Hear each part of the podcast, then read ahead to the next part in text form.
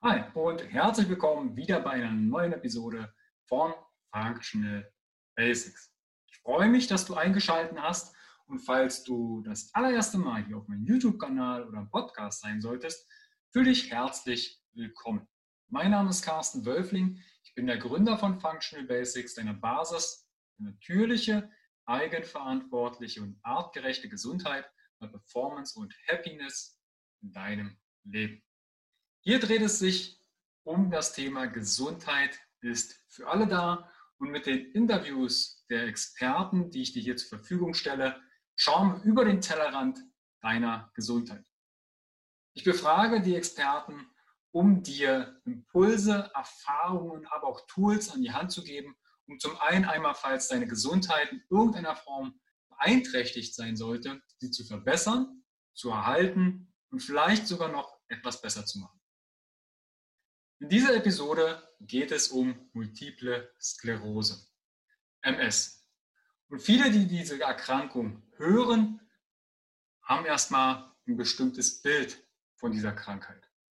Um dieses Bild einmal dir etwas transparenter zu machen, habe ich mir Chris Klein, auch Biohacking Chris, eingeladen. Wir sprechen über multiple Sklerose aus der Sicht des Biohackings. Chris hat selber MS und hat seine Diagnose 2014 erhalten. Wie er zu dieser Diagnose kam, wie er damit umging und welche Dinge er aus dem Biohacking, aus der Veränderung seines Lebensstils, wie er seine MS-Symptome besser in den Griff bekommen hat, darüber sprechen wir in dieser Folge. Wir sprechen unter anderem über Schlaf, über Stress, Ernährung, Nahrungsergänzungsmittel und vieles, vieles mehr. Wenn du mehr über Chris und Multiple Sklerose erfahren möchtest, schau bitte in die Show Notes und in die Videobox. Aber auch unter www.functional-basics.de slash biohacking-chris-klein. Wenn dich das Thema Gesundheit, du möchtest dein Potenzial entfalten, mehr Happiness im Leben haben, dann schau weiter in die Show Notes, in die Videobox und auf meiner Homepage www.function-basics.de. Dort gebe ich dir Möglichkeiten, neben zum Beispiel einem großen Blog mit vielen Artikeln über verschiedenste Themen aus dem Thema Biohacking, natürliche Gesundheit, artgerechte Gesundheit, aber auch Webinare und Online-Programme, um dir entsprechend Step by Step dein Fundament, deine Basis für mehr Gesundheit, Performance und Happiness zu kreieren. Ich wünsche dir einen wunderschönen Tag und viel Spaß bei diesem Interview. Wenn dir das Interview gefällt, teile dieses bitte, abonniere meinen Kanal und gegebenenfalls bewerte meinen Podcast bei iTunes. Viel Spaß bei dem Interview. Bis gleich. Dein Carsten.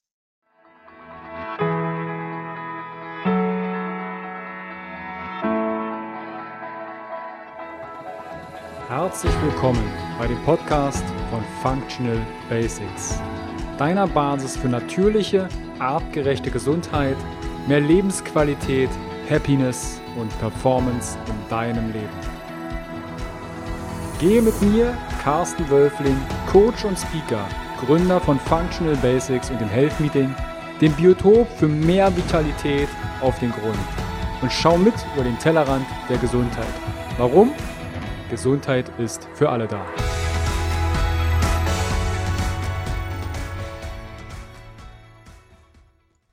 Herzlich willkommen wieder beim Podcast von Functional Basics. Heute ein wichtiges Thema, was vielleicht dich sogar betrifft, weißt es vielleicht nicht oder kennst jemanden. Es geht heute um multiple Sklerose. Ich habe mir Chris Klein eingeladen. Grüß dich, Chris, im Podcast. Moin, Carsten. Hi. Ich freue mich, dass das so spontan geklappt hat. Unser Thema ist ja heute Multiple Sklerose, MS. Lass uns mal bei der Abkürzung MS bleiben mhm. und Biohacking. Bevor wir auf dieses Thema zu sprechen kommen, kannst du dich etwas ausführlicher vorstellen, weil du hast ja selbst MS, das habe ich im, im Intro schon mal erwähnt. Bevor wir auf MS zu sprechen kommen, was ist das und was passiert da und so, kannst du dich ein bisschen ausführlicher vorstellen, was mit MS zu tun hat und wie du zum Biohacking gekommen bist? Ja klar, gern. Also wie gesagt, mein Name ist Chris Klein, aka Biohacking Chris und das fing bei mir so an, kann ich mich noch ziemlich genau erinnern, dass ich an meinem 30. Geburtstag 2013, das war im Dezember, äh, nach einer Party am nächsten Morgen aufgewacht bin und auf meinem rechten Auge so gut wie nichts mehr gesehen habe. Also mein ganzes Sichtfeld war stark eingeschränkt und super verschwommen. Ich habe mir da erstmal keine Sorgen gemacht, weil ich dachte, keine Ahnung, vielleicht war der Wodka vom Vorabend irgendwie äh, aus einer illegalen, genau, aus einer illegalen Schnapsbrennerei und ähm, nicht gut genug gefiltert oder ähnliches. Und dachte halt einfach, ja, keine Ahnung, geht im Laufe des Tages weg, wird schon nicht viel sein. Wenn du mal irgendwann über 30 bist, dann hinterfragst du auch nicht mal jedes Wehwehchen. Ähm, dem war aber nicht so. Dem war nicht so. Es ist äh, jeden Tag äh, ist es einfach gleich geblieben. Teilweise hatte ich das Gefühl, es wurde noch schlimmer. Jetzt war das natürlich in der Vorweihnachtszeit und nicht so die perfekte und ideale Gelegenheit zum Arzt zu gehen, weil viele schon die Praxen zu hatten oder wahnsinnig viele Patienten einfach vor Weihnachten noch irgendwas erledigt haben wollten und geprüft haben wollten. Ich bin dann natürlich zum ersten zum Augenarzt, weil was machst du, wenn du was im Auge hast? Du gehst ja nicht zum Neurologen, du gehst zum Augenarzt. Und der hatte zuerst die Vermutung, ich hätte ein Leck in der Netzhaut und das hätten ganz, ganz viele Männer Anfang 30. Er hatte die damals bezeichnet als ähm, wie hat er denn gesagt? Also ich glaube irgendwas mit Alpha, Alpha-Männer oder so hat er die genannt. Also Leute, die einfach perfektionistisch sind und die viel arbeiten und einfach viel, ähm, viel umsetzen wollen, viel erleben wollen, die ständig irgendwie unter Stress sind. Alpha-Tiere, oder? So Richtung Alpha-Tiere. Alpha-Tiere, sowas, sowas ja, in der Richtung hat er gesagt.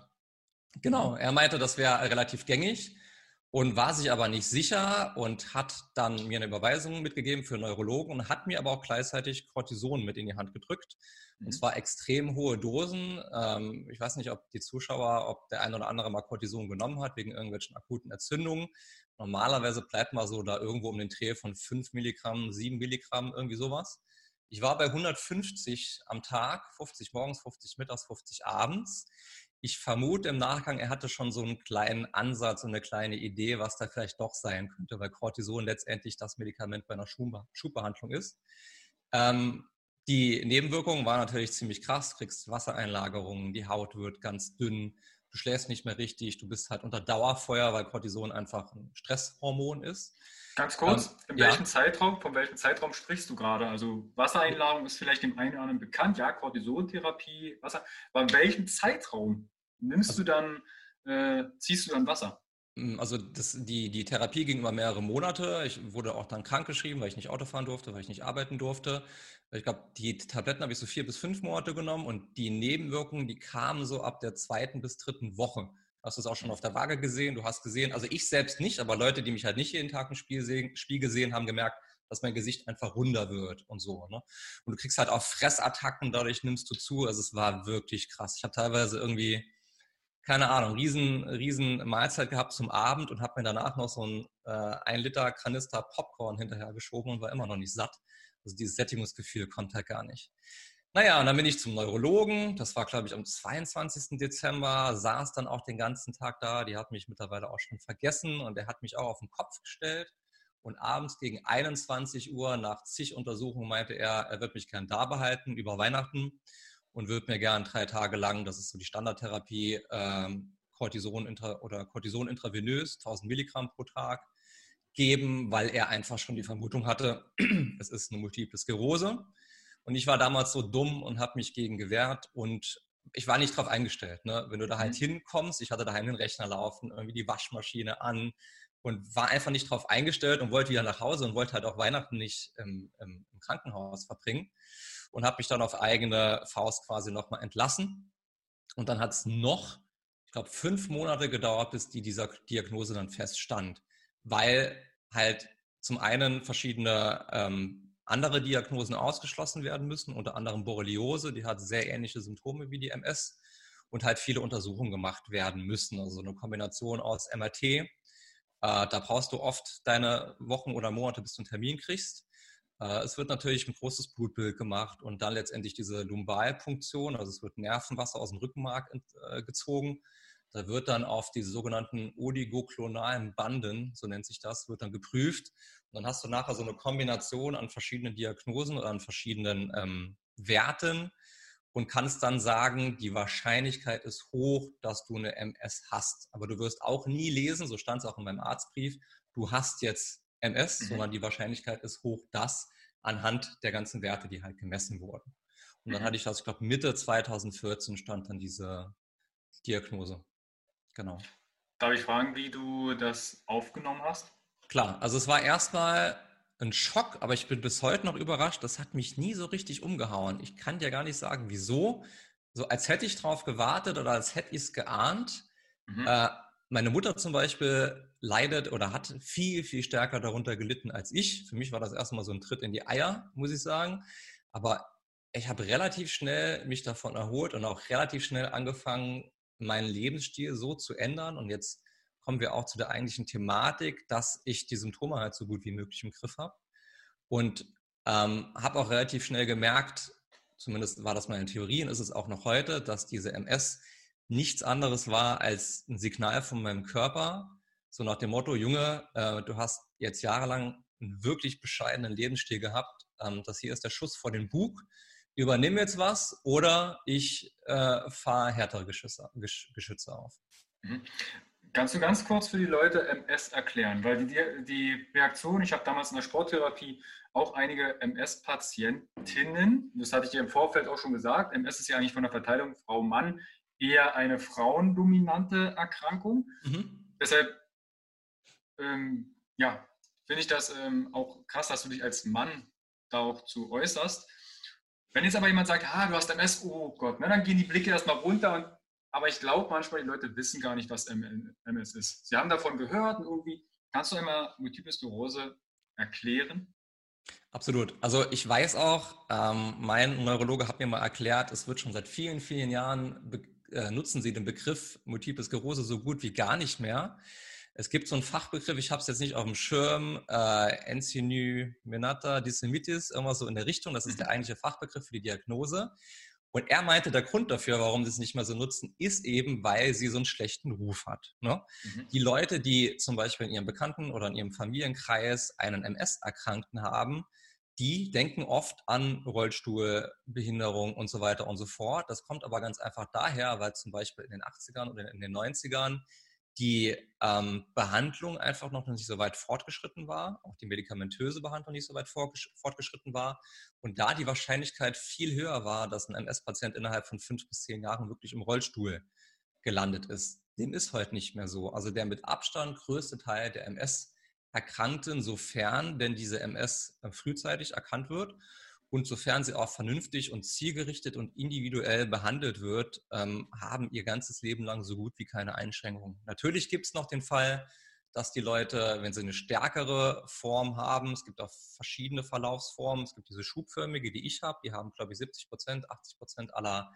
äh, Patienten, aber es gibt auch ähm, eine Verlaufsform, die wirklich von Jahr zu Jahr einfach schlechter wird. Es verläuft also nicht schubförmig, sondern die Symptome werden immer schlimmer und die Einschränkungen und die Behinderungen werden auch immer schlimmer. Und da kann das schon passieren, dass du wirklich massive Einschränkungen kriegst. Aber im Regelfall ist es nicht so. Okay. Die MS an sich ist eine chronisch entzündliche Erkrankung des zentralen Nervensystems. Und vor allen Dingen ist es eine Autoimmunerkrankung. Bedeutet nichts anderes, als dass die körpereigenen Zellen quasi als Gegner, als Eindringling, als Feind erkannt werden und einfach entsprechend auch ja, bekämpft werden. Ne?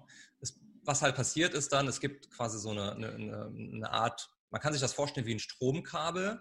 Ähm, es gibt eine sogenannte Myelinschicht, die um die Nervenbahn läuft.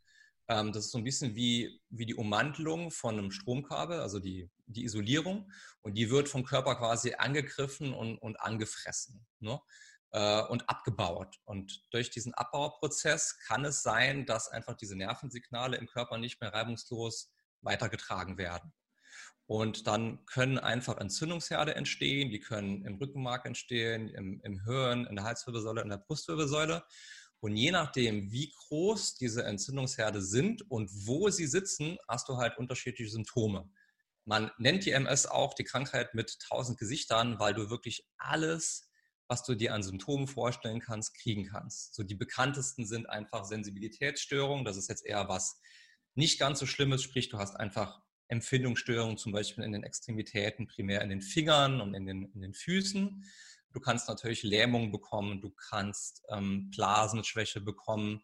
Also es gibt viele so ähm, spe spezifische Symptome, wie zum Beispiel Lähmung, Sensibilitätsstörungen, aber es gibt auch leider sehr, sehr viel unspezifische Symptome, die jetzt nicht unbedingt mit der MS verknüpft werden müssen, die also auch andere Ursachen haben können. Ich denke da zum Beispiel ganz klassisch an Depressionen, an Ängste, an diffuse Schmerzen. Es kann also alles von der MS kommen. Es ähm, sagen leider noch ganz viele, Schmerzen haben mit der MS nichts zu tun. Dem ist nicht so. Du kannst sehr wohl Schmerzen, aber eher Nervenschmerzen von der MS ähm, bekommen. Und Stand heute sind wir, glaube ich, so bei ungefähr 200.000 betroffenen Patienten in Deutschland. Und wie du eben sagtest, der mit Abstand größte Teil sind primär junge Frauen. Ich habe da auch leider schon viele, viele Mädels gesehen in der Pubertät. Ne? Also wenn ich mal einen Schub hatte und wurde im Krankenhaus behandelt, lagen da leider neben mir auch 14, 15, 16-jährige Mädchen mit einer Nadel im Arm. Das fand ich, fand ich nicht so geil. Ähm, es wird auch mehr. Also es, die, die, ähm, die Diagnosen werden seit, ich glaube, 30, 40 Jahren immer stärker, was darauf schließen lässt, dass viel an diesem westlichen Lebensstil hängt, den wir hier leider haben, der, der leider MS-fördernd ist. Ne? Ähm, von der Behandlung her, meistens kriegst du was immunmodulierend oder was immunsuppress immunsuppressiver, also ein Medikament, was nichts anderes macht, als diese Überreaktion deines Immunsystems einfach so ein bisschen runterzuschrauben. Es gibt wahnsinnig mhm. viele Medikamente. Es gibt welche, die du dir spritzt. Es gibt Infusionen oder es gibt die angenehmere Variante, wie ich sie habe, in Tablettenform. Also ich schluck einfach einmal am Tag äh, ein kleines ähm, Medikament, eine kleine Tablette, habe so gut wie keine Nebenwirkungen. Das ist auch nicht selbstverständlich, da bin ich ziemlich happy drüber. Ähm, und habe natürlich, kommen wir nachher noch im Detail zu, viele Änderungen an meinem Lebensstil vorgenommen, sodass ich jetzt seit knapp drei Jahren komplett äh, symptom- und schubfrei bin. Also ich würde behaupten, die MS ist in Remission momentan, also bedeutet einfach, ich habe jetzt ähm, keine, keine Symptome. Äh, sie ist offiziell, gilt sie als nicht heilbar, wobei du da definieren musst, was bedeutet Heilung eigentlich. Ne? Ähm, wenn ich in Remission bin und ich habe keine Symptome, ist sie für mich eigentlich bis zum gewissen Grad auch schon geheilt. Genau. Mhm. Das ist so das, was ich zur MS an sich und zur Definition der MS sagen kann. Also kurz zur Ergänzung vielleicht für die Zuschauer und Zuhörer. Das, was du beschrieben hast, dass das aufflammt, ne, rezidivierende MS, da hast du einen Schub, ähnlich wie mit den, mit den Augen, das war dann der, der Schub und das sind ja auch mit die ersten Symptome, Sehverlust, Schmerzen in den Augen, verschwommtes Sehen. Oder es gibt dann natürlich auch die progressive MS, das ist die, wo dann ein Schub kommt, der hört nicht auf, der, der bleibt quasi stehen. Und für diejenigen, die sagen, ja, Nerven und Myelinscheide, das hast du mit Übermantelung. Die Myelinscheide ist quasi dafür zuständig, dass wir in den Nerven so schnell Reize leiten können. Das ist so eine kleine Fettschicht, die mit so einem Schnürring immer abgeschnürt ist. Falls ihr dazu ein Bild braucht, schlagt mal ein Biobuch auf oder ähm, schaut im Internet eurer, ähm, auf der Suchseite eures Vertrauens und googelt, oh, das heißt verwendet, Bing. Und, äh, Icosiat. Icosiat ähm, entsprechend mal Myelinscheide, sodass ihr ein Bild davon habt, wie eine Nervenzelle aufgebaut ist. Und wenn diese Myelinscheide sich auflöst, dann kann die natürlich auch nicht mehr so schnelle Nervenreize entsprechend wegschicken. Was dann halt zu Lähmung und Co. entsprechend führen kann. Ganz kurzer Ein Einwurf, das, ähm, du hast da immer den westlichen Lebensstil mit reingebracht, dass immer mehr, ich sag mal, Verdachtsfälle für MS, du hast ja richtig gesagt, es wird die Diagnose nicht ausrollen, du hast MS, sondern es könnte ein MS sein. Vielleicht liegt es aber auch daran, dass die Diagnostik einfach immer viel feinfühliger und besser wird und wir vielleicht dadurch Erkrankungen oder Probleme im Körper besser benennen und feststellen können und auch mhm. zeitiger feststellen können. 80er Jahre hat jemand MS, der saß vielleicht schon im Rollstuhl und haben gesagt, ach, übrigens, du hast ein MS, hat auch kein Epstein-Barr-Virus. Und jetzt junges Alter, 14, 15, haben wir die diagnostischen Tools. Wie schnell hast du, Anton, schnell hast du deine Diagnose oder die Verdachtsdiagnose erhalten? Das war ein halbes Jahr? Ja, maximal fünf Monate, vier, fünf Monate. Ja, ja, das ist, das ist schon richtig. Ich, ich denke sogar, dass wahnsinnig viele Menschen immer noch nicht diagnostiziert sind und mit, MS, äh, mit der MS draußen rumlaufen, weil wann kommst du denn dazu? Also zum Beispiel diese Augengeschichte. Ne? Ich hätte nie daran gedacht, dass das auch nur ansatzweise irgendwas mit meinen Nerven zu tun hat. Und wenn der Augenarzt mich nicht zum Neurologen geschickt, geschickt hätte, würde ich wahrscheinlich heute noch damit rumrennen. Jetzt bin ich ja. jemand, der sich sehr interessiert für Gesundheit und ähm, der sich auch für meine Gesundheit sehr interessiert und wirklich alles unternimmt, so gesund wie möglich zu leben. Das ist mir wichtig. Aber jemand anderes, der vielleicht nicht so intuitiv lebt, auf seinen Körper hört oder auch vergessen hat oder verlernt hat, auf seinen Körper zu hören, der unternimmt da vielleicht gar nichts, der hakt es ab und er wird nie rauskriegen, dass er, dass er eine MS hat. Ne? Ja. Okay. Also die Zuschauer und Zuhörer haben jetzt schon mal ein Bild bekommen, was MS bedeutet. Jetzt lass uns mal den Begriff Biohacking klären. Mhm. Weil der kursiert ja auch in, in vielen Richtungen. Was bedeutet Biohacking aus deiner Sicht? Genau, also es gibt, also meiner Meinung nach gibt es keine so richtig 100%, 100 äh, feste Definition von Biohacking. Also du wirst nicht auf Wikipedia gehen können und dort nachschauen können, was äh, Biohacking jetzt eigentlich bedeutet. Und jeder Biohacker hat auch so seinen ganz eigenen, seinen ganz eigenen Ansatz und auch seine ganz eigene Definition und vor allen Dingen seine eigenen Spezialgebiete und Themen, mit denen er arbeitet. Für mich bedeutet Biohacking einfach, dass du in der Lage bist, deinen Geist und deinen Körper so gut wie möglich zu verstehen, um eben beides nach deinen eigenen Vorstellungen formen und anpassen zu können. Weil das Ziel sollte meiner Meinung nach sein, egal ob du es jetzt Biohacking, gesunden Lifestyle oder wie auch immer nennst, Verantwortung für uns und für unsere eigene Gesundheit zu übernehmen, damit du einfach in der Lage bist, so, so gesund äh, wie möglich zu leben, dich so gut wie möglich zu fühlen, fitter zu sein, auch produktiv zu sein und auch fokussiert bei der Arbeit zum Beispiel zu sein. Äh, es ist auch ganz einfach so, dass Stand heute schon wahnsinnig viele Menschen in irgendeiner Art und Weise Biohacking betreiben, ohne es überhaupt zu wissen.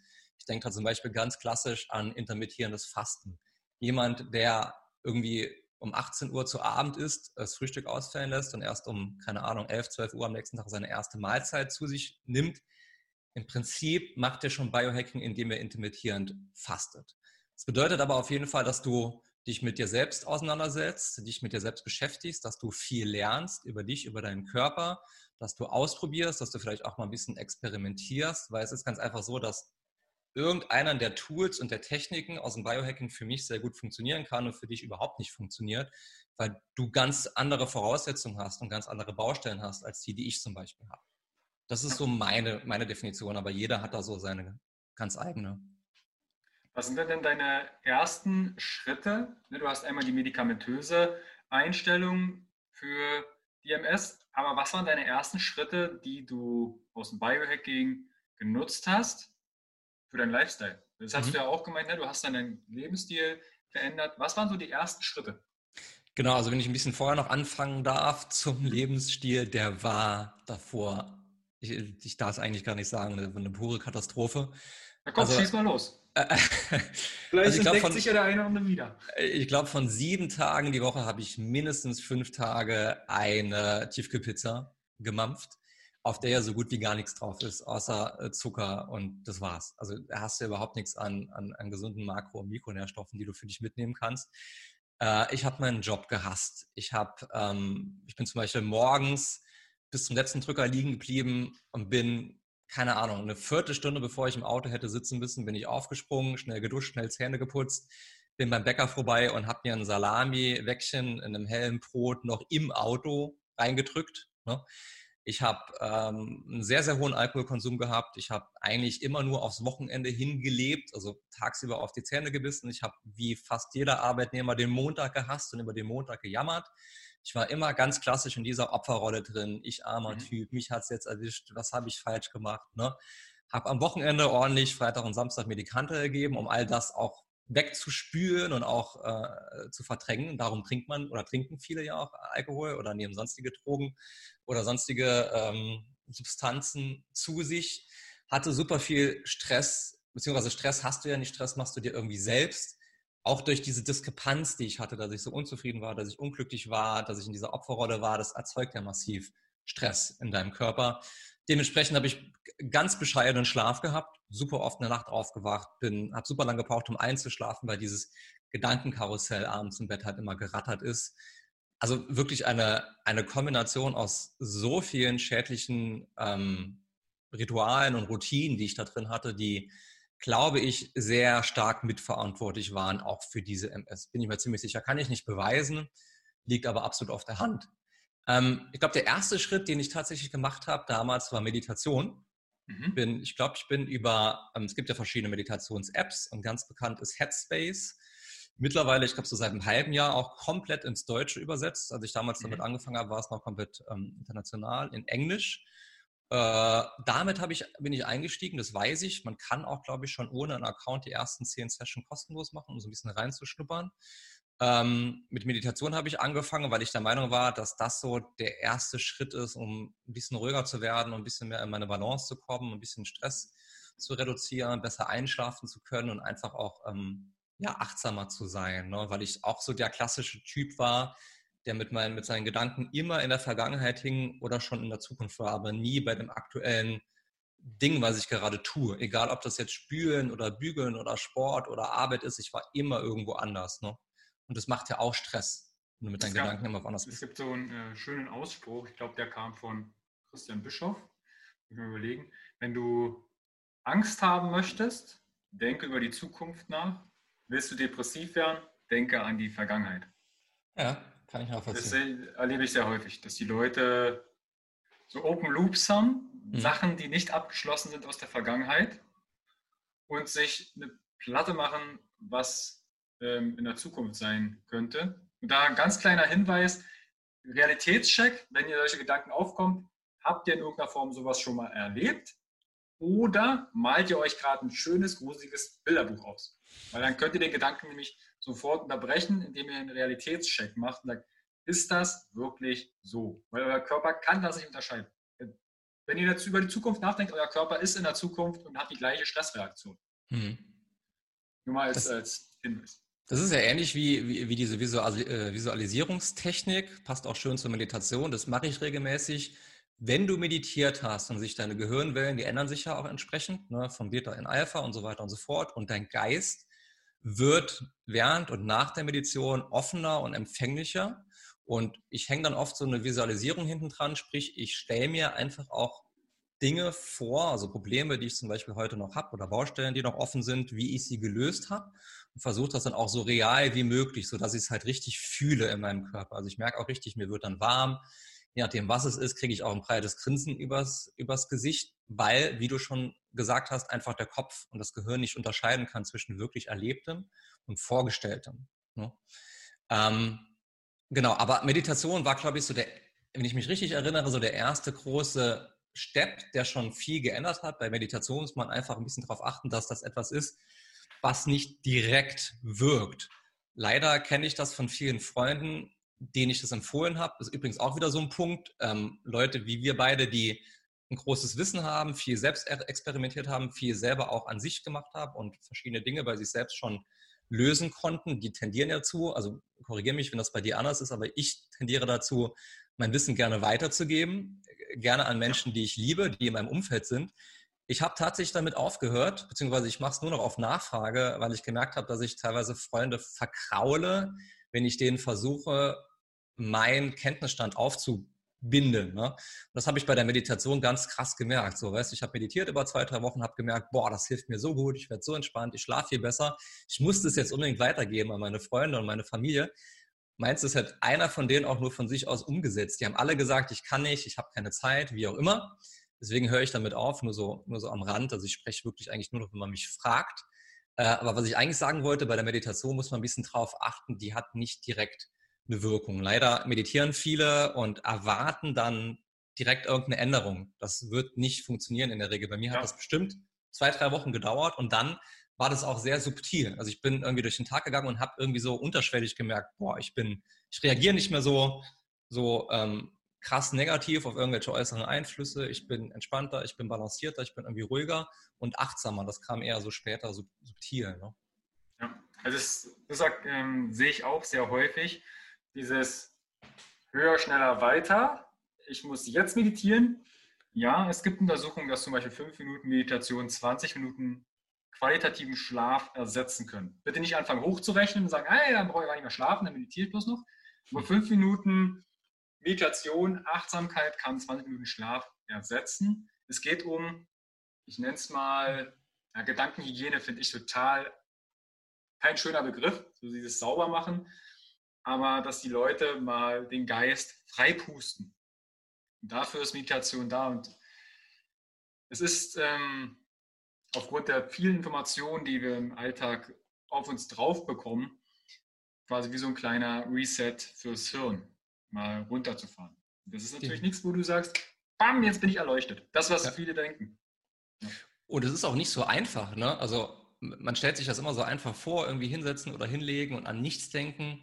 Also ich kann dir aus Erfahrung sagen, dem wird, also erstens wirst du deine Gedanken nie abschalten können, darum geht es auch nicht. Es geht einfach darum, mal zu versuchen, dass sie, also die, die Gedanken auch wahrzunehmen, zu registrieren, sie dann gehen zu lassen. Man kann das ein bisschen so sehen wie, wie wenn man eine Autobahn beobachtet und die Autos fahren an dir vorbei oder noch schöner Wolken, die an dir vorbeiziehen. Ne? Ja. Das finde ich, find, find ich ganz schön, dieses, äh, dieses Bild.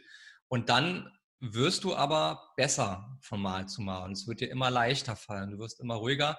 Aber auch ich habe teilweise Meditationssessions, die sind eine pure Katastrophe, da geht gar nichts. Ich kann mich überhaupt nicht konzentrieren. Nichtsdestotrotz finde ich, dass so zehn Minuten bescheidene Meditation immer noch besser sind als gar keine Meditation. Und es kommen, ja. kommen auch wieder bessere Sessions. Ja. Also dass die Leute auch vielleicht, die Zuschauer, die vielleicht noch nicht Meditationserfahrung haben, und das ist vollkommen okay, findet eine Meditationsart, Technik, die euch was bringt. Ob es die Schüttelmeditation ist, die eine aktive ist, eine Fantasiereise, ob es eine Atemmeditation ist, schaut in eine Flamme, schaut mal, was dann eure Gedanken machen. Ihr könnt eine Chakra-Meditation machen, Herzmeditation. Es gibt so viele Möglichkeiten, Achtsamkeit und mal eine Gedanken, natürlich Stille ins Gehirn zu bekommen. Testet euch da durch. Man kann mit einer App anfangen, eine Headspace. Ich habe damals mit Seven Mind angefangen oder beim Tara-Zentrum gibt es in manchen Orten auch, das ist ein neues buddhistisches Kloster. Ähm, da habe ich mehrere Wochen meditieren gelernt, wo sie auch verschiedene Methoden kennengelernt. Da saß mit mehreren Leuten einfach in einem stillen Raum und findet da eure Möglichkeit, wie ihr runterfahrt und entspannen könnt. Es ist auch hier super individuell. Ich mag da auch nicht den Leuten sagen, mach das so und so, das ist richtig. Da gibt es kein richtig und falsch. Da muss einfach jeder für sich gucken, was für ihn funktioniert, ohne dass er sich jedes Mal krass überwinden muss, ohne dass es jedes Mal eine riesen Herausforderung und eine Komfortzone-Challenge ist. Ne?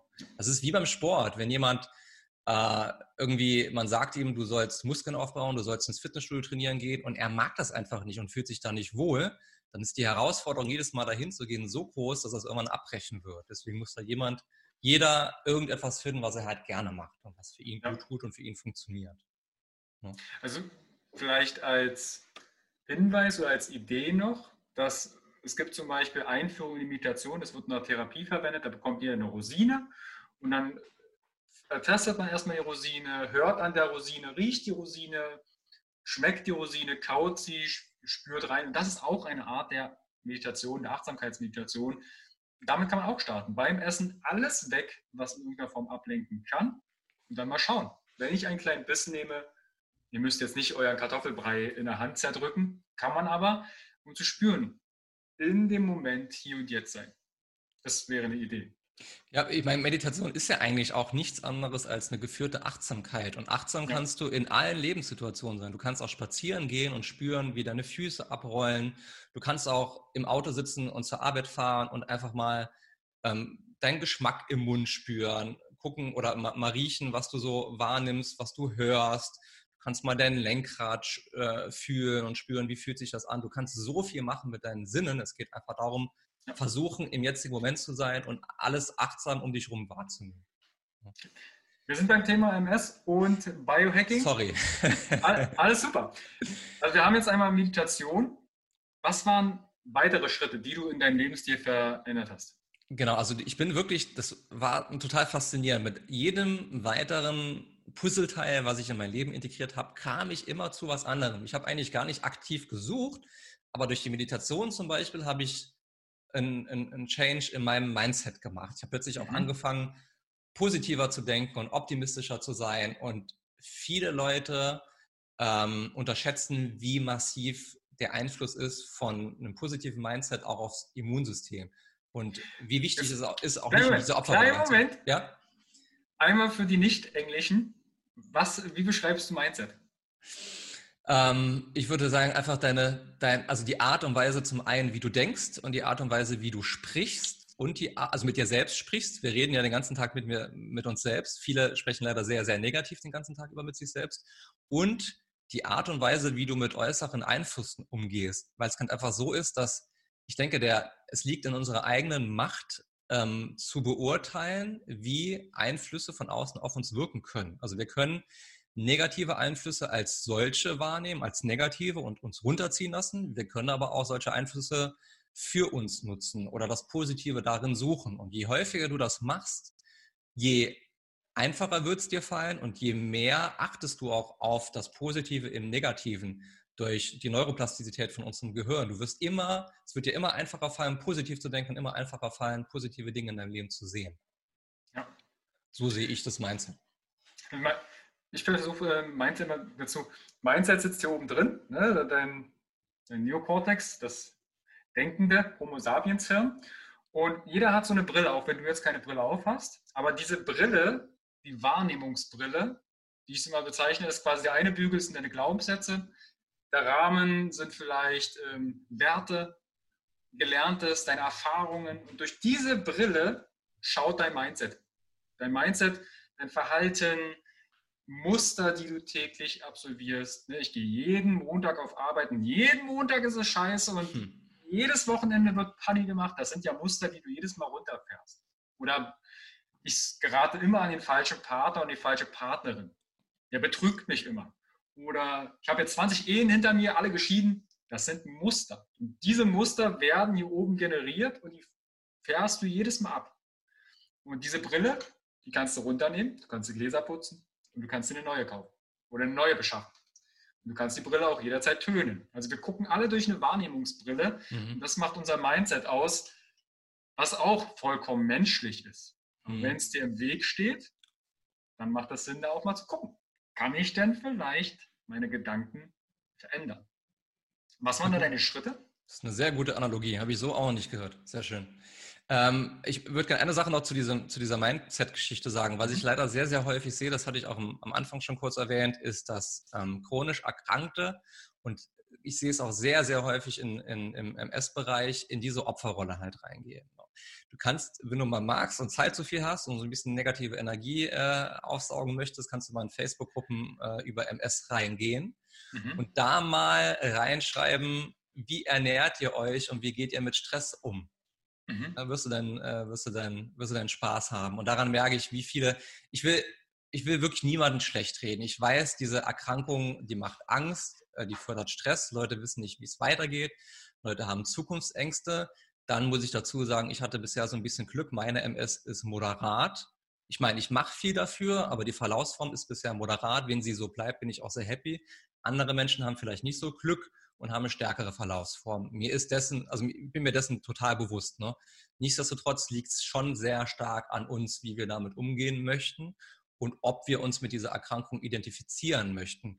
Weil es ist ganz einfach so, ich erwische mich auch immer wieder dabei, dass ich diese Erkrankung bei Dingen, die ich zum Beispiel nicht gern machen möchte, vorschiebe. Und du mhm. wirst lachen, jeder akzeptiert diese Entschuldigung. Wenn mich jemand auf eine Party einlädt und ich sage, ah, ja, du, MS ist gerade ein bisschen schlecht und so, da wird nie jemand sagen, äh, hä, ich glaube dir kein Wort, du lügst doch oder so. Die werden alle sagen, oh ja, MS, okay, verstehe ich. Man tendiert dazu. Deswegen kann ich das absolut nachvollziehen, wenn jemand das als Entschuldigung äh, nimmt und sich mit dieser Krankheit identifiziert und nur noch dieser, diese erkrankte Person ist. Das wird also heißen, dass du deinen Freunden diesen Podcast nicht schickst, weil die Ausrede da nicht mehr funktioniert. Ja, ich will ehrlich sein. Ich will einfach auch sagen, was in meinem Kopf vor sich geht, um, damit man so ein bisschen nachvollziehen kann. Äh, meine äh, wirklich engen Freunde wissen das. Ähm, okay. Ne, also von daher, da ist kein Problem. Also falls diese, na, Anführungsstrichen, Ausrede mal kommt, verweist auf den Podcast. Ihr Bescheid. okay, genau. Mindset. Also was waren da so Veränderungen äh, im Bereich Gedanken, die du dann gemacht hast? Also ganz klassisch zum Beispiel, du hast auch schon das Thema angesprochen, Einstellung zur Arbeit und zum Montag. Mhm. Äh, es ist ganz einfach so, es ist schrecklich. Du gehst montags irgendwie, wenn du im Angestelltenverhältnis bist, in die Kaffeeküche und das Einzige, was du hörst, das Wochenende war zu kurz. Scheiße, schon wieder Montag. Und was, was den Leuten halt so an Negativität einfach einfällt. Und was hilft, ist einfach einen großen Bogen zu machen um diese Gespräche damit du da einfach nicht reingesogen wirst in diese Thematik. Ne? Mhm. Und äh, einfach auch, also ich habe auch angefangen, zum Beispiel meinen Job als Chance zu sehen. Ich habe angefangen, dankbar zu sein, dass ich überhaupt einen Job habe, wo ich gut bezahlt werde, einen Job, der mich irgendwo erfüllt und in dem ich eine vernünftige Arbeit machen kann. Dass ich in einem Land lebe, was mir Sicherheit gibt und so viele Möglichkeiten bietet und dass ich ein Dach über dem Kopf habe, dass ich einen vollen Kühlschrank habe, dass ich Klamotten habe. Es gibt ja so viele Dinge, für die du dankbar sein kannst.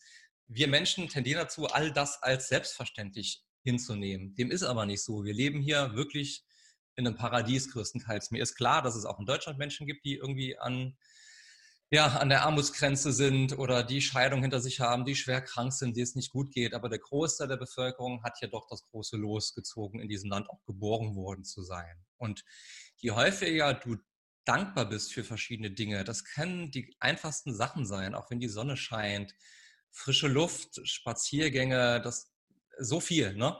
Äh, desto einfacher fällt es dir auch nochmal. Und ich habe auch angefangen, zum Beispiel absichtlich zu lächeln, auch wenn ich gar keinen Grund dafür habe. Also rein die, die mechanische Bewegung deiner Mundwinkel nach oben, die triggert halt verschiedene Prozesse, biochemische Prozesse im Körper. Es werden verschiedene Neurotransmitter irgendwo auch aktiviert, die dafür sorgen, dass du schon, also du kannst nicht gleichzeitig grinsen und sagen, mir geht's total beschissen. Das kaufst du dir halt selbst nicht ab. Ne? Ja. So Dinge habe ich halt primär gemacht. Also Gerade Dankbarkeit, Dankbarkeitspraxis, ja. unfassbar mächtig. Zum einen ist aber natürlich evolutionär unser Körper auf Negativität aus. Ne? Wenn jetzt mhm. irgendwo der Säbelzahntiger steht und daneben ähm, Mutekiebchen aus, aus Sächsig, äh, gleich mal ein bisschen übersetzen, ähm, der Mariechenkäfer, dann sagst du nicht, oh, Mariechenkäfer, ist das aber schön. Und der Säbelzahntiger knabbert dir gerade am Bein. Wir sind darauf aus, was könnte passieren. Es geht am Ende immer ums Überleben. Deshalb ist Dankbarkeit in der heutigen Zeit so wichtig und für manche extrem sau anstrengend. Ja. Was soll ich denn dankbar sein? Hab doch Klamotten an. Hm. Ja, es gibt aber auch Leute, die keine Klamotten haben. Oder ein Dach über Kopf. Oder eine grüne Pflanze oder ein Buch. Das ist, ich hatte gestern ein sehr spannendes Gespräch, da habe ich draußen, hatte ich Fortbildung und habe den Laptop mit rausgenommen im Park. Und da saß ein Mann neben mir. Ich hatte natürlich ein bisschen Schlumperklamotten an, Barfuß und Co. Und er fragt mich, was willst du machen, wenn du mal älter bist? Und ich sage, ich bin noch 33. Also, hm. und ich hatte ein, ein Leihfahrrad, ohne jetzt Werbung. Und er sagt, hast du kein eigenes Fahrrad? Er sagt, doch, hat aber einen Platten. Und seit drei Jahren fahre ich mit den Leihrädern. Ah. Und das ist das, diese Selbstverständlichkeit. Da ist natürlich auch eine Generation unterwegs, die sagt, okay, ein Fahrrad, ein eigenes Fahrrad ist enorm wichtig. Das ist das, das ist ein Heiligtum. Wenn du es nicht hast, bist du ein armer Schlucker. Ja. Das ist Gedanken, Mindset, dankbar. Ich kann froh sein, ich bin dankbar, dass ich dieses Next, dieses, ja, Next Bike, dieses Leihfahrrad gefunden habe oder mir das leisten kann, dass ich europaweit mit diesen Next Bikes rumfahren kann, als Beispiel. Ja, auch Dankbarkeit. Und Negativität ist enorm wichtig. Genau das, was du sagst, ne, dass der, der, der Körper oder der Mensch evolutionär bedingt einfach dazu gemacht ist, zu überleben. Du musst genau deswegen ja quasi dagegen ankämpfen und dich mehr oder weniger zwingen, zumindest wenn du es noch nicht gewöhnt bist, dankbar zu sein. Und was da sehr gut helfen kann, was ich auch jedem der Zuhörer empfehlen kann, ist ein Dankbarkeitstagebuch zu führen. Das braucht jetzt nicht viel Zeit. Das kannst du morgens oder abends führen oder morgens und abends. Ich mache das ganz gerne mit Evernote. Das ist eine Notizdatei online, also digital. Am Handy kannst du es zum Beispiel machen. Ich habe mir da so eine Vorlage oder zwei Vorlagen angelegt, jeweils für morgens, jeweils für abends, wo ich mir immer konkrete Fragen stelle, die ich dann einfach da reintippe. Und eine Frage lautet, nenne drei gute Dinge, die dir heute passiert sind und nenne drei Dinge, wofür du dankbar bist. Und manche Tage, an manchen Tagen reichen diese drei ähm, Platzhalter bei weitem nicht an geilen Tagen, wo einfach viele Sachen passieren. Und dann gibt es auch manche eher langweiligere Tage, wo nicht viel passiert. Und dann muss ich tatsächlich manchmal auch nachdenken, okay, für was bin ich denn jetzt dankbar? Letztendlich fällt mir aber immer irgendwas ein. Und manchmal erkenne ich auch Dinge oder entdecke ich Dinge, wo ich dann, wo mir dann auffällt, ach krass, habe ich so noch nie gesehen. Kann ich, kann ich wirklich dankbar für sein. Also das kann ich echt jedem empfehlen, so ein Tagebuch.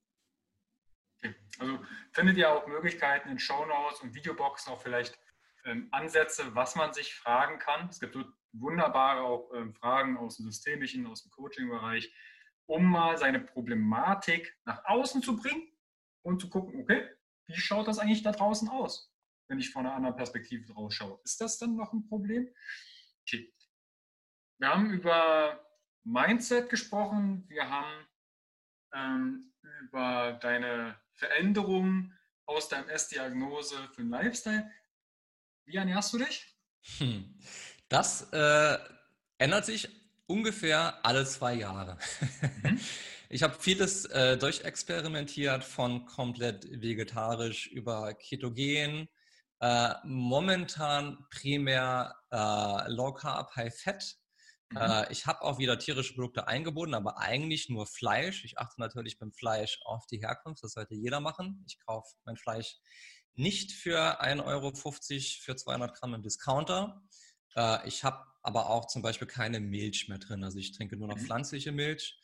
Äh, also an tierischen Sachen eigentlich nur noch Eier und ab und an Fleisch, aber sehr selten. Aber halt primär. Bitte? Bevorzugst du ein bestimmtes Fleisch, also oder bestimmtes Teil vom Tier? Nein, da bin ich flexibel. Also von Innereien bis Steak yes. bis. Äh, Wobei, wenn ich die Wahl hätte, dann Steak. Also Steak wird am meisten oder landet am meisten auf meinem Teller. Innereien mhm. eher selten. Obwohl ich weiß, dass es teilweise sehr wichtig ist. Wie schaut es mit Fisch aus? Ich hasse Fisch. Ich weiß, okay. es ist gesund, aber ich kann diesen Geschmack einfach nicht ausstehen. Weswegen ich halt schaue, zu dem Punkt wäre ich nachher noch gekommen, Supplements, dass ich einfach gut auf Omega-3-Versorgung achte, weil die neben Vitamin D für MS-Patienten absolut essentiell ist. Ja. Äh, also Ernährung ist super wichtig, ähm, aber es gibt meiner Meinung nach, was wir noch nicht besprochen haben, den mit Abstand ja, ich würde nicht sagen, den mit Abstand wichtigsten Punkt, aber einen unfassbar großen Teil nimmt ein gesunder Schlaf ein.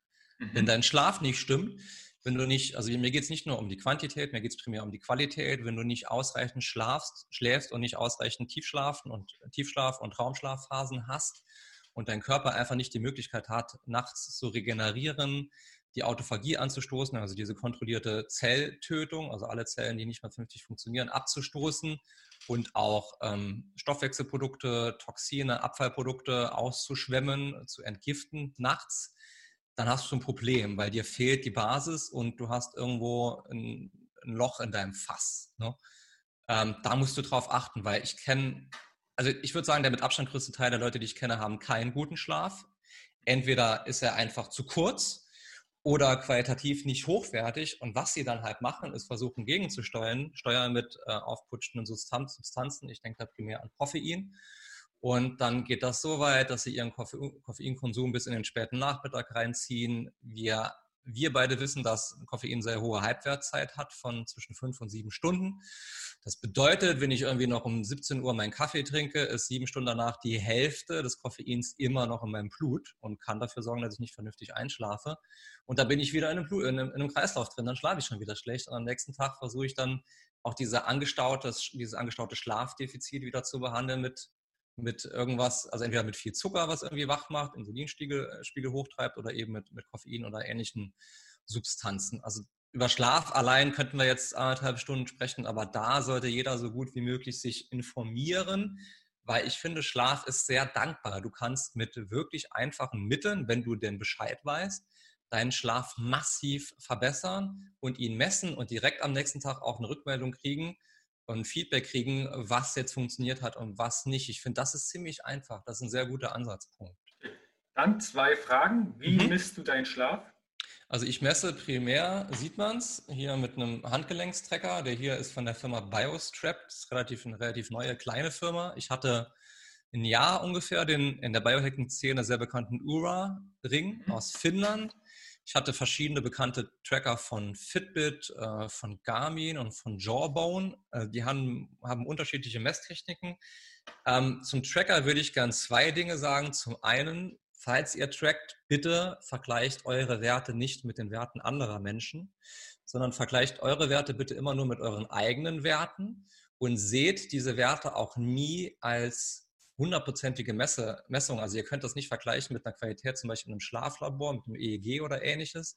Es geht mehr um eine Tendenz. Ne? Also wenn euer, eure App euch sagt, ihr hattet anderthalb Stunden Tiefschlaf, dann bedeutet das nicht unbedingt, dass ihr anderthalb Stunden Tiefschlaf habt. Manchmal kann dieser Tiefschlaf auch mit einer AM-Schlafphase verwechselt werden oder umgekehrt oder wie auch immer.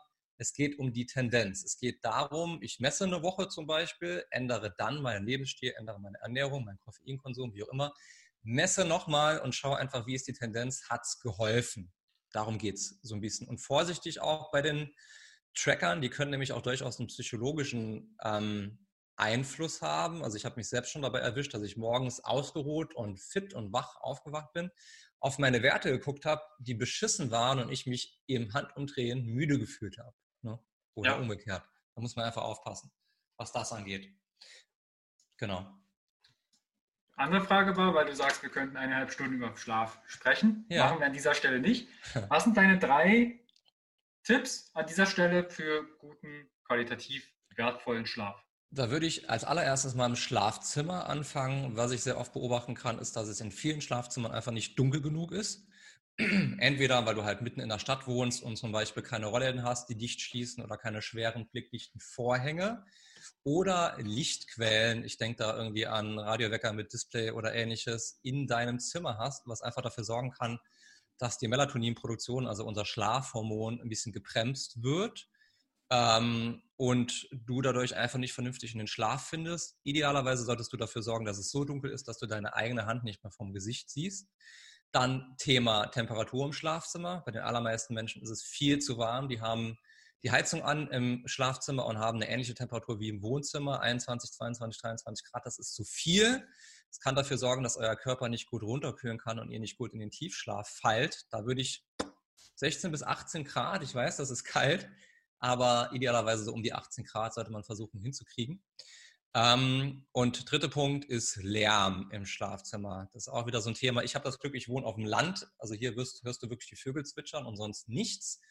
Ansonsten arbeite halt mit Ohrenstöpseln, arbeite mit blickdichten ähm, Augenmasken. Da gibt es mittlerweile auch sehr angenehme, die man die ganze Nacht ohne Probleme tragen kann, die auch wirklich dunkel machen.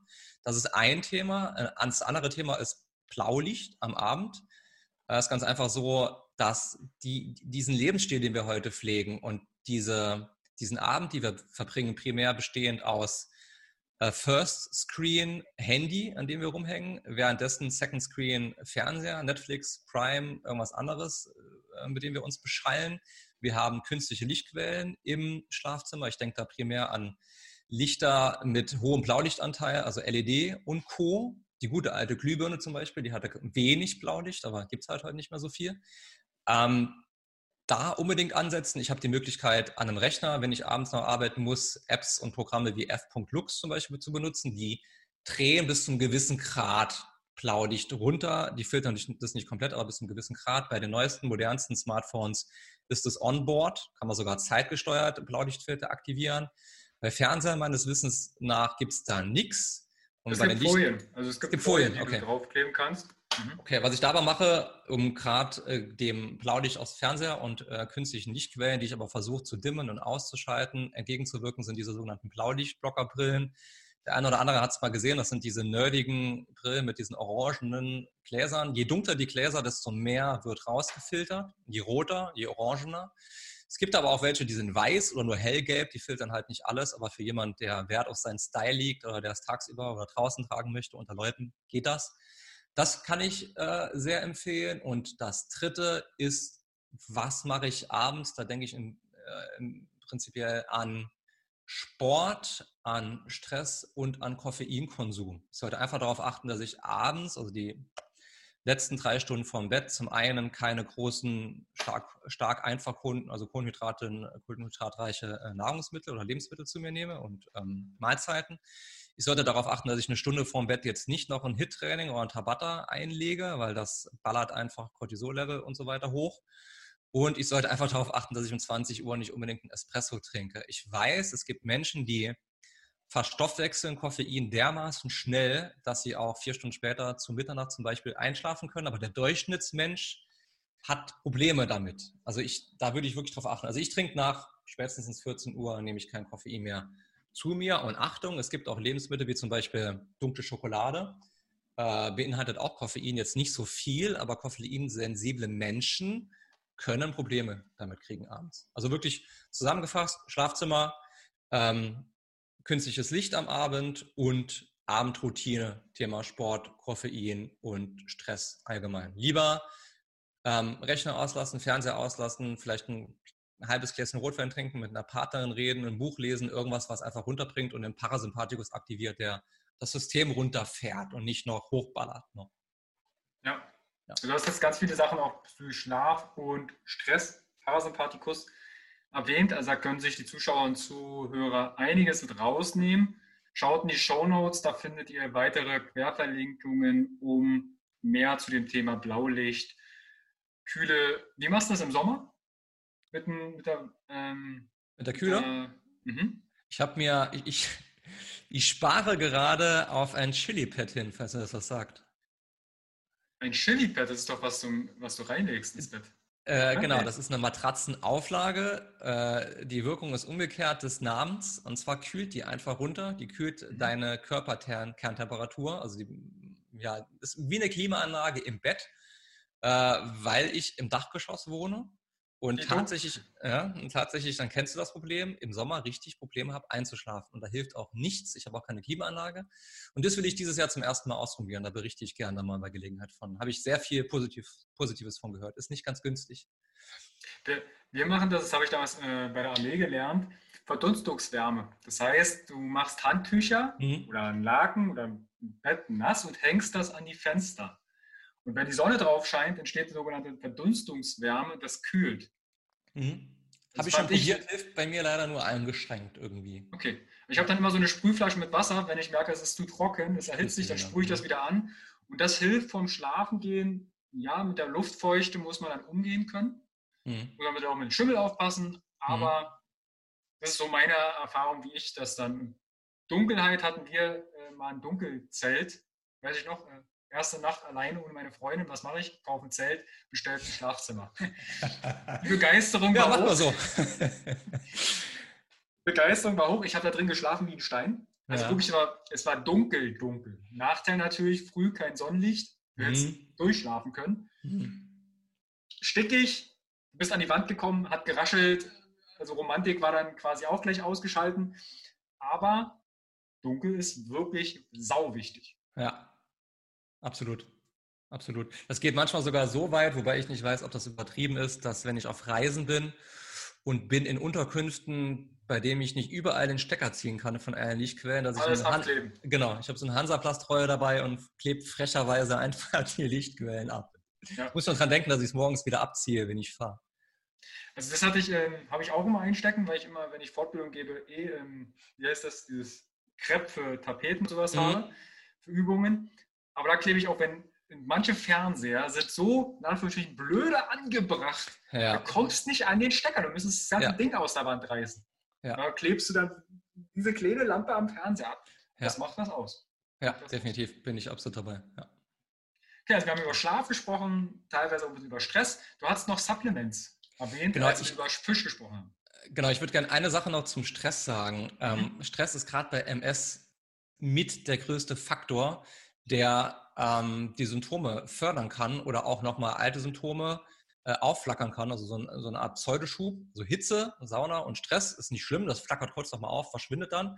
Aber Stress, habe ich schon gemerkt, kann äh, äh, Entzündungsreaktionen einfach fördern und kann auch einen Schub auslösen. Und da würde ich wirklich ansetzen. Sprich, Meditation hatten wir, Thema Yoga. Yoga ist nicht nur, nicht nur eine Abfolge, Abfolge von irgendwelchen äh, einstudierten Bewegungen, sondern es ist auch eine geführte Meditation irgendwo. Also man, also man achtet bei der, idealerweise beim Yoga auch auf die richtige Atmung und versucht auch präsent zu sein und achtsam zu sein bei der Yoga-Praxis.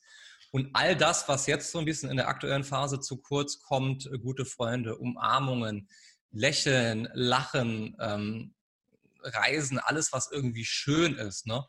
Äh, kann, kann sehr, sehr ähm, stressmindernd sein und somit auch entzündungsmindernd sein und eben die eigenen Gedachten, Gedanken und die eigene Sprache mit, also wie, wie spricht man mit sich selbst, ist auch sehr wichtig. Genau. Ja. Ähm, Supplements, ja, sehr wichtig. Also ganz oben definitiv Vitamin D. Äh, ich gehe sogar so weit zu behaupten, dass eine MS auch durchaus ein, eine Ursache von mangelndem Vitamin D sein kann. Und es mhm. ist ganz einfach so, gerade in unseren Breitengraden, ich denke an die Her äh, Jahreszeiten Herbst und Frühling, wir können so viel rausgehen, wie wir nicht, wie wir wollen. Wir bekommen nicht genug Vitamin D. Das heißt, supplementieren wäre wichtig. Äh, ich glaube, empfohlen wird 800 internationale Einheiten am Tag. Meiner Meinung nach ist das viel zu wenig. Also ich nehme, aber das würde ich jetzt auch nur einem MS-Patienten empfehlen, das habe ich auch mit meinem Arzt abgesprochen, 10.000 Einheiten, internationale Einheiten am Tag fahre damit auch ganz gut. Also Vitamin D-Mangel kann richtig massive Konsequenzen nach sich ziehen. Da würde ich wirklich drauf achten. Ähm, man kann wunderbar mit Kokumin arbeiten, also mit dem Wirkstoff der Kurkuma-Pflanze. Das gibt es auch als Kapseln. Teilweise ist das mit schwarzem Pfeffer angereichert, soll die Bioverfügbarkeit erhöhen. Ob dem so ist, weiß ich nicht. Kann ich nichts zu sagen. Äh, kann auch gut gegen Entzündung und gegen Schmerzen wirken, Kokumin. Ähm, dann ganz wichtig, eben schon kurz angesprochen, ist äh, Omega-3. Ähm, da hatte ich neulich eine schöne Diskussion und ein schönes Gespräch mit Volker Schmiedel, der mir von meinem Grill, ich habe immer Grillöl genommen, also von diesen Grillkrebsen. Mhm. Der Gedanke da hinten dran war, die sind ja ziemlich am Anfang der Nahrungskette und dürften dadurch im Gegensatz zum Fisch nicht so ganz schwermetallbelastet sein. Äh, man hat mir aber gesagt, diese, also der, das wird ja oft beworben mit einer hohen Bioverfügbarkeit. Dem wäre nicht so. Das wäre also eine Lüge. Keine Ahnung. Jedenfalls bin ich jetzt umgestiegen auf klassisches ähm, Omega-3-Öl. Und Omega-3-Fettsäuren sind einfach super wichtig fürs Immunsystem und sind auch stark entzündungshemmend. Und was viele nicht wissen, die können auch die Stimmung heben. Oftmals sind MS-Patienten ähm, haben depressive Verstimmungen ne? Und können auch die, den Nerven bei der Regeneration helfen, so wie Vitamin D das kann. Vitamin D ist auch wahnsinnig wichtig für die Neubildung der Myelinscheiden, soweit das möglich ist. Vor allen Dingen in Kombination mit Magnesium. Magnesium beruhigt auch so ein bisschen das Nervensystem. Magnesium ist gut für die Muskeln. Magnesium ist sehr gut für MS-Patienten, die Spastiken haben. Ja, Welche Magnesiums... Äh nimmst du? Weil ich nehme Zitrat. Man nimmt okay. so Zitrat, so 400 Milligramm im Durchschnitt am Abend meistens, weil es kann auch schlaffördernd wirken, weil es eben, eben die Nerven auch beruhigt. Ne? Ja. Ähm, ich nehme CBD-Öl, ähm, momentan sehr hochdosiertes, also 20-prozentiges, ungefähr 10 Tropfen am Tag. Ich kann dir gerade gar nicht sagen, wie viel Milligramm das ist. Mhm. Aber es ist relativ viel und mehr als der Durchschnitt nimmt. Dann ist die Packung halt auch relativ schnell leer. Es geht so ein bisschen ins Geld, aber mir ist es wichtig. Kann auch sehr entzündungshemmend wirken, kann auch die Balance fördern, kann die Stimmung fördern, kann Ängste reduzieren, kann schlaffördernd wirken. Und wer mag und nichts dagegen hat, äh, gegen das Gesetz zu verstoßen, kann auch auf die psychoaktive den psychoaktiven Partner äh, zurückgreifen von CBD, da spreche ich von THC, das hat auch nochmal andere Wirkung. Da mag ich jetzt nicht zu sehr drauf eingehen. Man sollte es aber nicht verteufeln, wenn man weiß, was man tut und hat das vielleicht mit seinem Arzt abgesprochen. Oder MS ist einer der Erkrankungen, die dich da, also die dir einen, einen, ein Rezept äh, bringen können für ein, ähm, ich glaube, Sativex ist so das einzige zugelassene Medikament mit THC-Gehalt. Weil gerade MS-Patienten, die starke Spastiken haben, da kann Sativex oder generell THC sehr, sehr gut gegenwirken. Darf ich ganz kurz fragen, weil du sagst, ähm, hast jetzt mehrfach deinen Arzt erwähnt, äh, der Vitamin D mit überprüft, auf dem Schirm hat, CBD, ähm, THC. Da hast du ja scheinbar einen guten Arzt dadurch, weil ich sehe das ja auch manchmal in Facebook-Gruppen, da wird dann gegen Big Pharma und äh, die weißen Menschen im Kittel und nee, die, weißen, die Menschen im weißen Kittel und Co. beschimpft, ne? bloß noch Alternativmedizin, hast ja. du nicht gesehen. Aber du bist ja schulmedizinisch sehr gut eingestellt. Ja. Was ich damit sagen möchte ist, hört auf, bitte dieses Schwarz-Weiß-Denken. Ärzte ja. haben keine Ahnung und äh, wissen nicht, was, wovon sie sprechen. Aufgrund der Diagnose, die ja durch die Schulmedizin, die hast du ja nicht ausgependelt, ähm, bist du überhaupt erstmal auf diesen Weg gekommen. Genau, also ich bin absolut kein Gegner der Schulmedizin. Ich ähm, denke, dass sie halt an ihre Grenzen kommt bei chronischen, bei vielen chronischen Erkrankungen. Das ist ganz einfach so. Äh, aber mein Neurologe ist wirklich ein netter Dude und sehr entspannt und ähm, sehr, sehr sympathisch und der lässt mir freie Hand. Das Einzige, was der eigentlich noch macht, ist mir die Rezepte zu geben für meine Immunsuppressiva oder meine Immunmodulation und die Überweisung fürs MRT. Das mache ich momentan halbjährlich oder jährlich. Und der hat mal so schön gefragt, gesagt, als ich ihn gefragt habe, was kann ich denn eigentlich tun für oder gegen meine MS? Und da meinte er, alles, was dir gut tut, machst du und was dir nicht gut tut, machst du eben nicht. Deswegen lässt er mir da einfach freie Hand. Aber THC hat ja dir, es gibt ja, ähm, sag mal, Marihuana oder Cannabis auf medizinischem Rezept. Er hat es mir nicht verschrieben. Er hat es mhm. mir nicht verschrieben. Ich habe es aber auch nicht angefragt. Ich würde es verschrieben mhm. bekommen. Ich weiß jetzt nicht, ob von ihm oder von einem Schmerzarzt, der eher dafür darauf spezialisiert ist. Manche Schmerzärzte sind ja mittlerweile wirklich offen diesbezüglich. Die meisten allerdings noch nicht. Je nach Bundesland auch. Also wenn du zum Beispiel nach mhm. Bayern kommst, wirst du viel, viel mehr Probleme damit haben, einen Schmerzarzt zu finden, der dir das verschreibt, als wenn mhm. du zum Beispiel Richtung Berlin gehst, meiner Erfahrung nach. Also ich kenne Leute mhm. in Berlin, die kommen da viel schneller dran. Aber er hat nichts gegen den Konsum von THC. Mhm.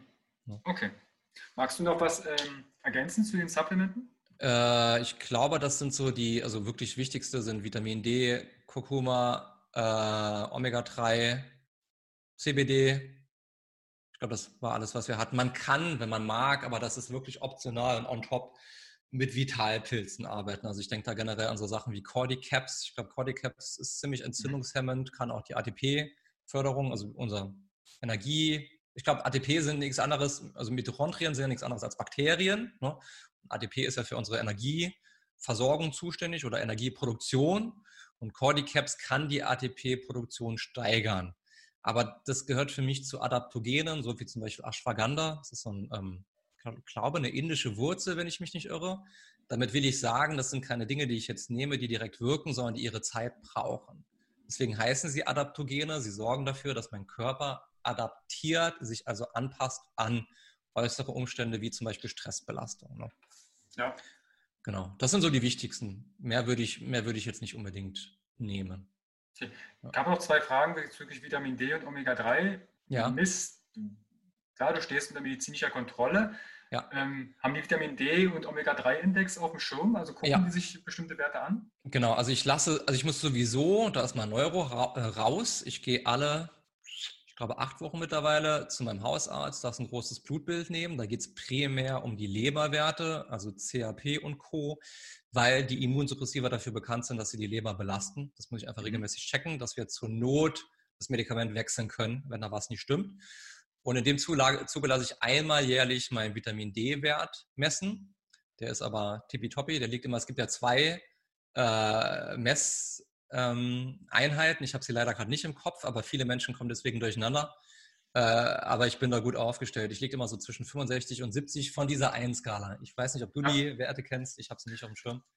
Mhm. Ähm, mhm. Und Omega-3 habe ich gerade ganz frisch mit einem Selbsttest äh, rausgeschickt. Also da wird das Omega-3-Profil, also der Index, wird gemessen und vor allen Dingen das Verhältnis von Omega-6 zu Omega-3. Das haben viele Menschen auch nicht auf dem Schirm, weil wenn du dich stark tierisch ernährst, hast du oft ein sehr, sehr mieses Omega-6, Omega-3-Verhältnis und viel zu viel Omega-6-Fettsäuren in deinem Körper, die auch sehr stark entzündungsfördernd wirken können. Also da sollte man auch so ein bisschen drauf achten, gerade als MS-Patient. Omega-3 sehe ich sehr häufig. Die Selbsttests mit dem äh, Omega-3-Index, was quasi das, das, muss ich, ich hoffe, ich sage es nicht falsch, das Omega-3 quasi auf den roten Blutplättchen untersucht, wie viel dort angeheftet ist. Mhm. Wenn das einen bestimmten Index unterschreitet, hat man halt bestimmte Risiken. Also unter 4% ist schon kritisch und 8% sollte man zumindest anpeilen. Da gibt es auch Rechner auch, ja. inzwischen, wie viel. Äh, nochmal kurz zum Vitamin D, äh, Nanogramm pro Milliliter und Nanomol pro Liter. Genau. Das sind die beiden Werte. Und Nanogramm pro Milliliter, da sollte der Wert so zwischen 50 bis 90 angepeilt. 30 ist, glaube ich, der, wo man sagt, okay, was die Schulmedizin dann oftmals ankreidet. Viele Ärzte wissen das aber auch schon, dann supplementieren dann entsprechend hoch. Oder Umrechnungsfaktor dann berücksichtigen 125 bis 225 Nanomol pro Liter. Die Werte werden sehr gern durcheinander gebracht. Ne, wenn ich dann sage 125 Nanomol pro Liter, der Arzt sieht das, sieht, beachtet die Endung nicht oder selber beachtet man nicht und sagt, oh, ist aber ist schön hoch. Und selbst ja. hat man dann irgendwo 25 äh, Nanogramm pro Milliliter umgerechnet. Da bitte drauf achten. Findet ihr aber Absolut. auch in den, in den Show Notes nochmal drauf hingewiesen. Ja, Chris, ich glaube, wir haben eine ganze Menge ähm, von MS, einmal Erklärung dann wie du zum Biogang gekommen bist und welche Instanzen, Facetten du verändert hast, besprochen. Deine Gelegenheit jetzt, drei Tipps, unabhängig vielleicht von dem, was du gerade erzählt hast, die du MS-Patienten an die Hand geben möchtest. Also was ich ganz gerne Leuten mitgebe, allen, die gesundheitliche Probleme haben, das musst du jetzt nicht auf die MS spezialisieren, ist auf eine vernünftige Morgenroutine zu achten. Mhm. Äh, ich kann, also ich kann, ja, ich kann wenig nennen, was so effektiv war für mich, für meinen Tag, für meine Produktivität, für meine Balance, für mein Glücksempfinden und für meine Ausgefülltheit, wie eine gute Morgenroutine. Die, die muss jetzt nicht so lang sein wie meine. Meine liegt so mittlerweile bei anderthalb Stunden. Ich weiß, mhm. nicht jeder hat die Zeit. Ich weiß, wenn du Kinder hast und weiß ich nicht, du musst um sechs auf der Arbeit sein morgens, dann ist das alles nicht so einfach. Aber man kann ja auch mal gering, also klein anfangen, mhm. weil ich der festen Überzeugung bin, dass so wie du in deinen Morgen startest, so verläuft höchstwahrscheinlich auch dein Tag. Und wenn du total gestresst in deinen Morgen startest, aufwachst und zum Beispiel direkt auf dein Handy äh, schaust und durch Social Media scrollst, gerade Instagram, wo du eigentlich, wenn du dich vergleichst, nur verlieren kannst, ne, dann ist das einfach kein geiler Start in den Tag. Und ja. All, äh, vieles von dem, was ich schon genannt habe, habe ich in meine Morgenroutine integriert. Also zum Beispiel die Meditation habe ich in meine Morgenroutine integriert. Die Supplements nehme ich am Morgen. Was ich noch nicht genannt habe, kann ich auch jedem raten, ist eine, haben wir ganz am Anfang im, im, im ähm, Vorstellungsgespräch oder im, in der Einleitung drüber gesprochen, ist eine kalte Dusche, also eine kalte Thermogenese.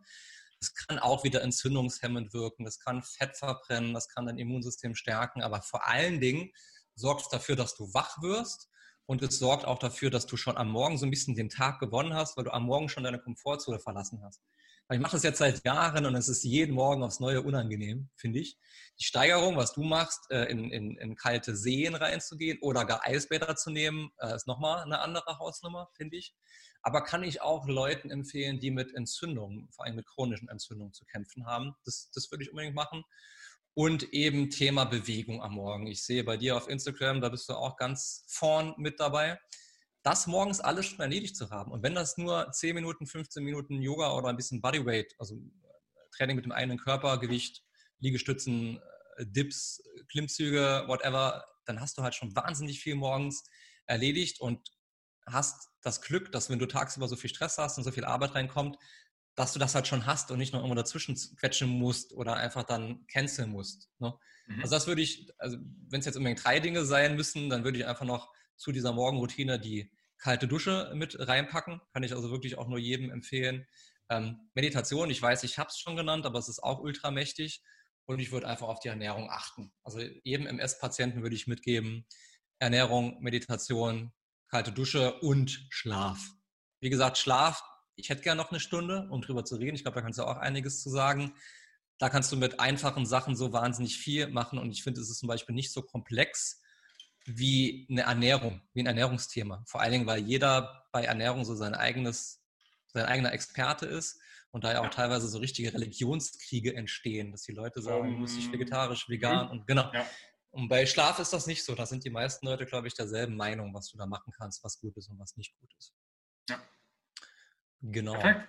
Jo. Also, da kann man jetzt nochmal, du hast ein paar Tipps mir eingepackt. Gib es zu. Ja, habe ich. Wo findet man dich? Wenn jetzt jemand sagt, Chris, unabhängig von AMS, ich möchte gern mehr von dir erfahren, von dem, was du tust und vielleicht da mehr einsteigen. Wo finde ich dich und wie kann ich mit dir Kontakt aufnehmen? Also die Hauptanlaufstelle ist meine Website, das ist biohacking-chris.de.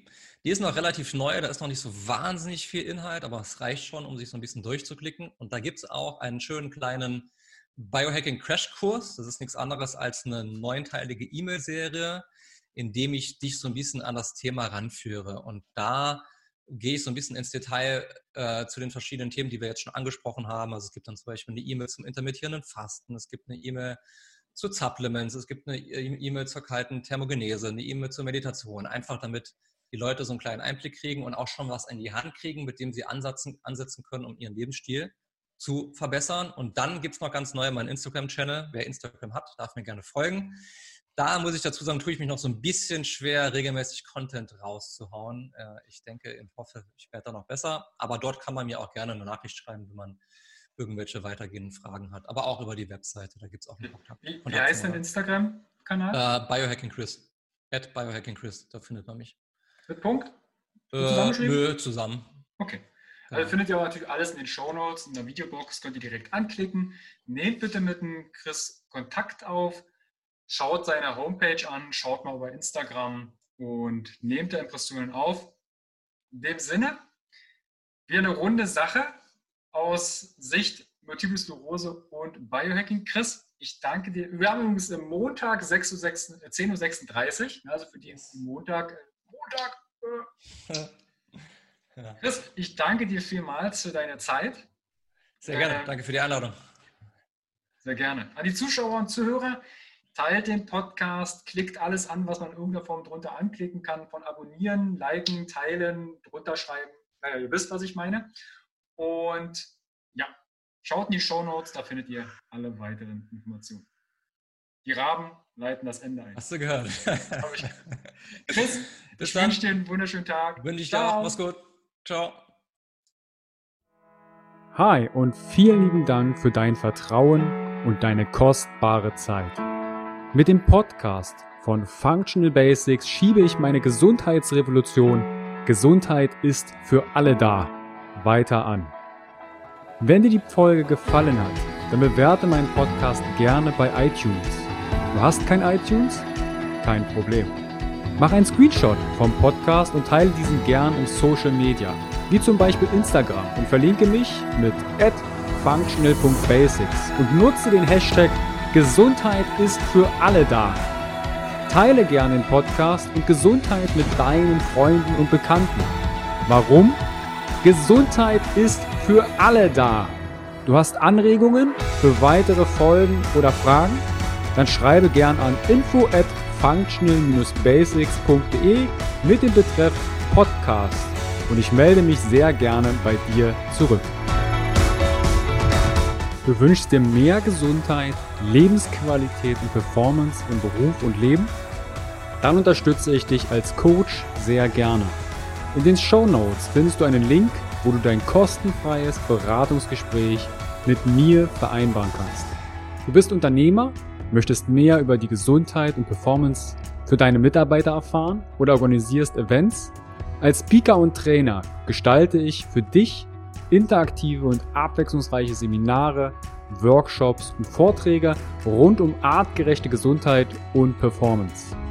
Du möchtest von zu Hause mehr über deine Functional Basics erfahren? Dann melde dich für meinen kostenfreien Functional Basics Guide an und erhalte noch mehr Einblicke in die Welt natürlicher, artgerechter Gesundheit und Performance. Ich wünsche dir einen wundervollen Tag. Dein Carsten.